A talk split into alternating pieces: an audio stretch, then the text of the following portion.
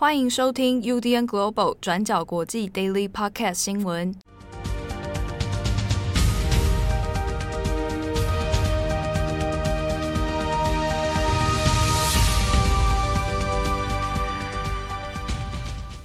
Hello，大家好，欢迎收听 UDN Global 转角国际 Daily Podcast 新闻。我是编辑七号，我是编辑惠仪。今天是二零二一年一月五号，星期三。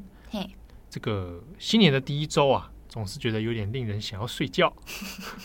我那时候看到那个网络迷因图啊，大家就说一月就是一个 Giant Monday。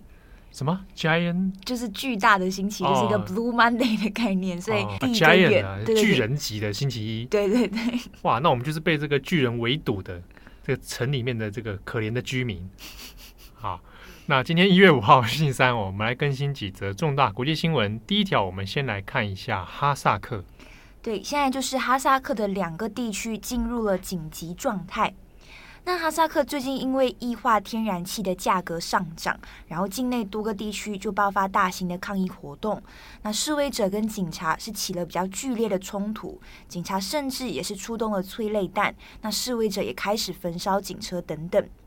那这个抗议活动是从今年的一月初开始，然后持续到现在。目前的最新进度是，哈萨克总统托卡耶夫在当地时间的一月五号凌晨发表了电视演说，然后就表示哈萨克两个地区将进入两个星期的紧急状态。那这两个地区呢，都是冲突爆发比较激烈的地区。那分别是哈萨克东南部的阿拉木图市，还有西部的曼格斯套州。那紧急状态是即刻开始，会一直持续到一月十九号结束。那期间禁止举办任何的大型集会活动，然后会实行宵禁，然后限制交通等等。那除此之外，哈萨克的总统托卡耶夫也已经签署了总统令，那接受现任总理辞职，任命第一副总理成为代理总理，即日起生效。那我们简单来讲一下哈萨克的背景，以及这一连串的示威活动到底是什么。那哈萨克呢，是前苏联的中亚共和国，人口大约有一千八百七十五万，那是一个有很多石油宝藏的国家。那在苏联瓦解之后，就由强人总统纳扎尔巴耶夫掌握哈萨克的实权。那他在位了三十年的时间，拥有非常大的政治影响力，在政坛上面几乎也没有在野党可以跟他抗衡。那他是一直到二零一九年宣布辞职，由现任的总统托卡耶夫上任。那这个托卡耶夫就被认为是纳扎尔巴耶夫精心挑选的继位者。而且虽然是辞职了，但是这个前强人总统纳扎尔巴耶夫还是哈萨克国家安全会议的主席，所以基本上他还是可以影响哈萨克政坛的一个走向。那纳扎尔巴耶夫在位期间也是有一些争议啦，例如呢，他是注重经济改革，但是同时也是拒绝政治民主化的一个进程。那反对者就认为他纵容腐败，推崇个人崇拜。在位期间也镇压很多异议人士等等。对于哈萨克的民众来说，对他有不同的看法。那像是这一次的示威，原本民众是抗议异化天然气的价格上涨嘛，那演变到现在呢，他们也要求纳扎尔巴耶夫滚出哈萨克的政坛。好，所以这一场示威活动是怎么开始的？那哈萨克西部曼格斯套州。有一个城市叫做扎脑金，那这个扎脑金是当地的石油小镇。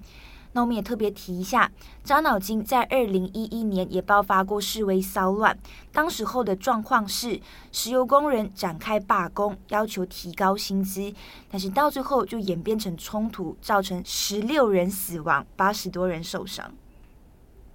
那在今年的一月一号开始，政府就宣布曼格斯套州的液化天然气价格由每一升的六十间隔提高到一百二十间隔。这个间隔大家可能听起来有点陌生，但它其实就是哈萨克币。我们换算成新台币的话，就是液化天然气的价格由每一升的新台币三点八一元上涨到新台币的七点六二元，所以是翻了一倍。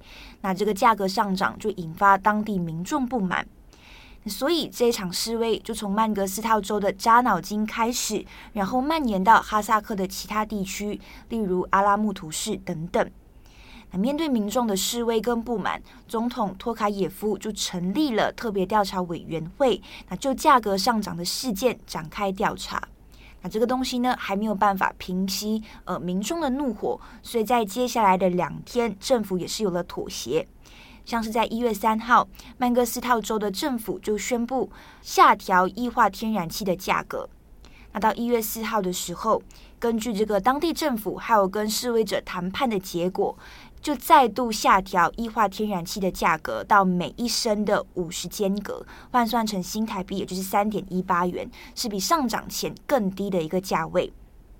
那尽管民众的诉求是得到了满足。但是他们还是希望可以跟总统托卡耶夫对话，然后提出更多的诉求。可是随后我们就可以看到，总统就宣布进入紧急状态了。那示威者会不满呢？除了是价格突然的翻涨，也是跟政府前后不一，还有矛盾的说法是有关系的。像是地方官员就说：“哦，会上涨是因为需求突然变多。”但是能源部就说，天然气呢，这个液化天然气是会随着供需波动的。那之前会这么便宜，那是因为我们亏本出售给生产商。但是这样子的说法又被能源部的部长出来打脸。这个部长就说不是这样，我们怀疑是因为加油站涉嫌操纵这个价格等等。那所以可以看到，综合以上的种种因素，才会出现上面提到的示威还有抗议的状况。那目前示威者原本是抗议这个是液化天然气的石油价格上涨，但是到后面也开始出现示威者要求地方政府下台，要求一个更透明还有可以被信任的政府。好，我们还是来看一下疫情哦。那在去年年底的时候呢，本来担心说 Omicron 的传播速度，那可能碰上新年假期，那有可能会来到一个全球的新高峰哦。那在今年二零二二年的一开年。好，那开工的第一周呢，其实的确在疫情方面充满了一些不安的变数哦。我们这边来看的一个是美国，另一个是中国。那美国呢，在这一个星期的时候，公布了本周一的这个单日确诊数字，那突破了超过一百万哦。那这一百万的这个单日确诊呢，的确数字上面是蛮骇人的，所以在美国的舆论方面，其实也蛮担心哦。那这个数字刷新了美国自己的疫情记录，那也刷新了全球的单日确诊人数的高峰哦，已经超过了之前的印度了。好，那那这个空前飙升的突破性感染，它的数字到底怎么来的？那是不是意味着说，美国现在在 Omicron 的状况之下，那真的是几乎没有办法挽回吗？好，那其实相关的讨论有很多。那像是路透社，它长期有在做美国的相关疫情调查哦。那路透社方面呢，它也做出了一些相关统计的解释。那有讲到说，这个数字哦，因为先前在碰上去年年底的圣诞节还有新年年假，那有一些筛检站，它可能它呃在放假之前哦做所做的相关的筛检，但是碰上年假之后，那没有办法把数据直接传出去哦，所以是到了。开工哦，今年一月刚开工的这一周里面，才会把数据都集中在这个礼拜所出来。所以，呃，一方面的解释是说，你看到了这个单日确诊的数据是超过一百万，但是并不代表说是真的是当天一整天啊，那就有这么多人哦，它可能是集中之下的结果。那另一方面呢，呃，现在感染的主流的病毒还是以 Omicron 为主啊，在美国。那虽然说破百万这数字是蛮惊人的，而且上升的速度好也是很快，但整体来讲，美国疫情的死亡率、还有重症率啊，还有住院率，其实并没有因此跟着攀升。那相反的，它反而是有下降趋缓这样的一个趋势哦。所以像是主责防疫的佛奇啊，那佛奇博士呢，就相对起来比较乐观的是说。Omicron 的特性，它的传播速度、感染速度的确是很快啊，比 Delta 还要来得快，但是它的消退速度也是相对来得快。佛奇的说法呢，其实是针对去年南非的这个状况来看。南非呢，在去年十一月的时候发现了第一个 Omicron 的这样的疫情之后，它的确在十一月之后速度飙升的相当之快哦。可是也都在了十二月中左右，它就出现了明显的疫情拐点哦，开始出现下降滑坡的这样的趋势。所以以南非的情形来看的话呢，Omicron 的速度应该也会消退的是蛮快的，而且目前 Omicron 的确它没有造成太多的重症的问题。好，那这主要可能当然也跟疫苗的防护率有关。好，虽然佛奇对于这个趋势的看法呢是相对乐观了，不过他在记者会上面所说，还是讲到这个还是没有办法完全轻视它的威胁性哦。那主要还是在于说，希望美国能够整体上。继续拓展它的疫苗防护层面哦，那希望能够抑制住这个疫情造成的伤害。好，那虽然如此呢，像半岛电视台也有做了相关的报道。那半岛这边所说的呢，是针对一些各州的地方医院哦。虽然说 Omicron 现在看起来它的重症率是低的，不过目前还是有很多的医院，它的能量会来到一个瓶颈的阶段哦。那比如说以华盛顿 DC 这边来讲的话。那目前有四分之一的医院，呃，拥拥有 ICU 的医院呢，那有四分之一它的收容程度已经差不多来到九成哦。所以万一 Omicron 它的感染病例不断的增长，那可能在基数带动之下，需要住院的人越来越多的话，那很有可能也还是会造成医疗能量崩溃的一个问题。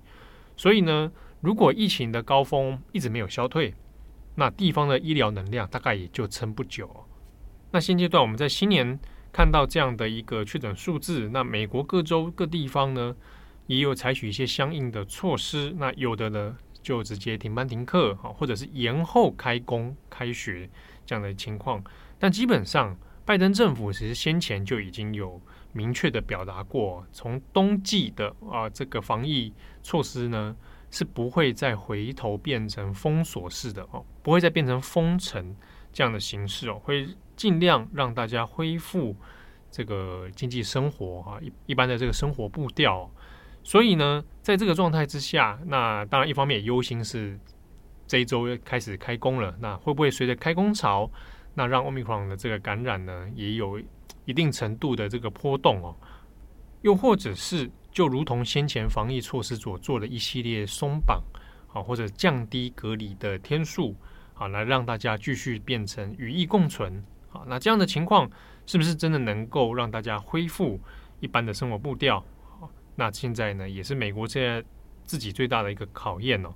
那另一方面，我们来看一下中国的西安。那西安，我们近期其实都有做过相关的报道。那从封城以来到现在，已经是第十三天了啊。那西安的确诊人数呢，目前累计是一千七百八十八人。那它的单日确诊，先前因为是连续超过八天破百例，啊，所以相对起来是比较严峻的。不过这两天都已经降到二位数，啊，从九十人那一路掉到现在最新的数字呢，是单日是三十五人，啊，那看起来的确是有个明显的缓和。不过呢，先前讲到西安这边，他原本下达一个这个命令啊，要在一月四号之前完成所谓的社会面清零。不过呢，以现阶段来讲，这个社会面清零的目标是失败了哦，它的确诊数字还是存在的。那其实一方面也是吊诡的，是在昨天一月三号的时候，他们西安的这个一码通啊，哦，手机健康码的这个扫描的 APP 呢。那就在昨天，因为流量太大，那就全面崩溃宕机哦。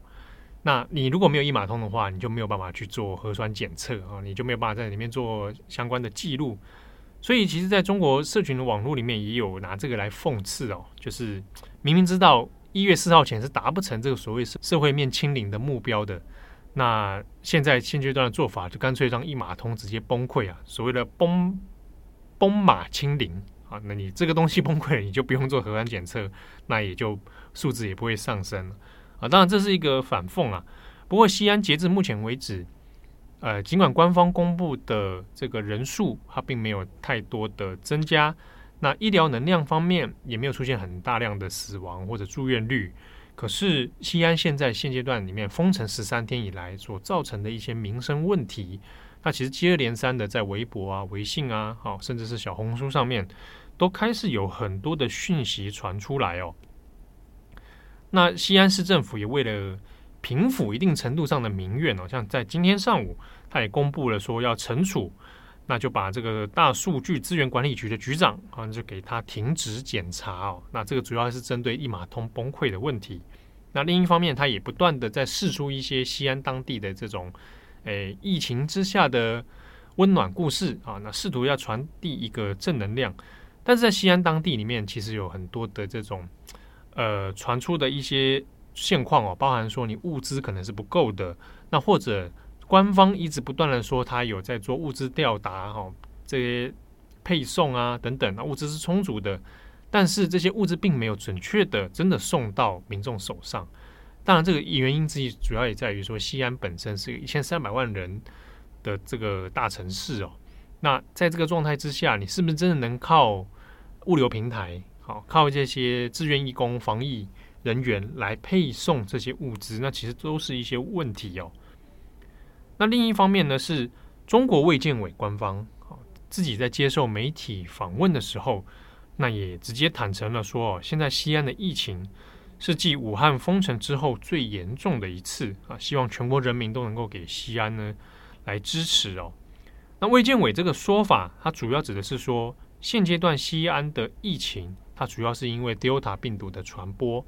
那这个已经远比之前武汉的时候啊，武汉当时还是原始病毒株，那比那个时候它的传播力又强了很多，而且西安是多点多地。爆发的这个传播链，所以一下子是没有办法准确抓到说到底传播链的源头在哪里，那又扩散到哪边啊？那这个是官方所说的西安的惨况啊。那所以呢，也连带是说，为了防堵这种隐匿性比较强的病毒传播，所以才变成像我们看到的这个短期之间先突击式的来封城，然后小区也全面来封闭啊，用这样的方式。希望能够尽早来围堵疫情哦。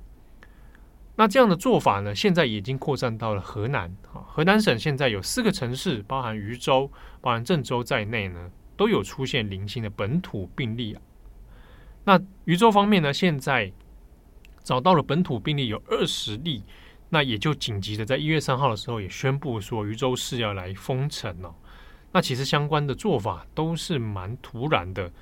好，那虽然说能够在短期里面可能收到效果，但是长期而言，可能付付出的一些民生代价哦，那是可能相当可观。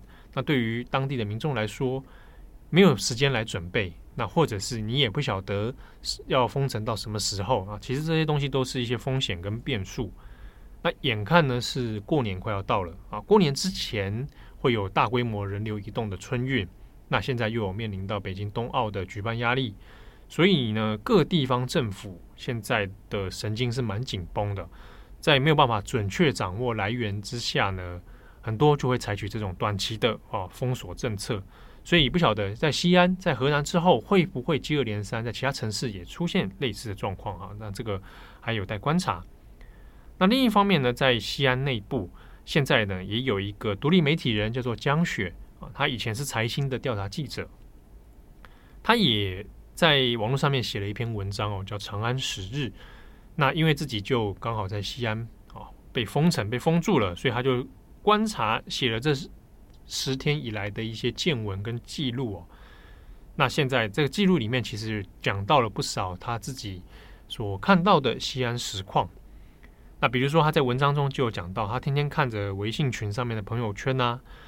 那各种讯息啊，就是漫天铺天盖地而来哦。那管控的升级越来越严格，可是呢，每天都有坏消息传出来哦，像是有孕妇没有办法去医院备产，那甚至是有一些紧急的手术，像是肾脏移植啊，好或者急需用药的病人是没有办法得到医治的。那有很多的农民工啊，因为工厂要紧急关闭，结果呢，也造成他可能没有地方可以居住，或者是没有饭可以吃的状况。那先前也有讲到，刚好碰上考研究所的这个考季，好，那有一些考研究所的学生，他可能是从外地来的，或者是内地的这个西安自己的考考生哦，也变成流落街头啊，挨饿的情况。那江雪是说，如果再这样下去的话，搞不好还会爆发人道人道危机的灾难哦。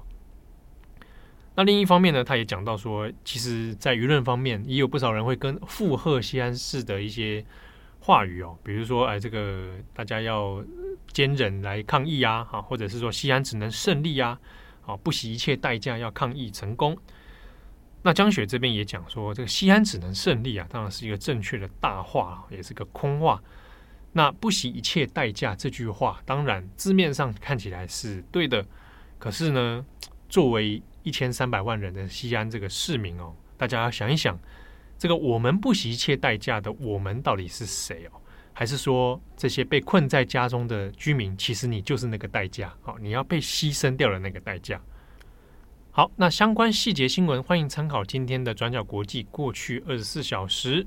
那也祝福大家一样啊，每天快乐、健康、平安。我帮你预录这一段，我每天播给大家听。啊，我想说每天录不同语调的。今天的那个心情是？今天心情我想睡觉，今天精神不是很集中啊。啊，有很多人搞不好睡觉前听这段，听着听着睡着了。好，那我们梦中相见。好，转角国际 Daily Podcast 新闻，我们明天见喽，拜拜，拜拜。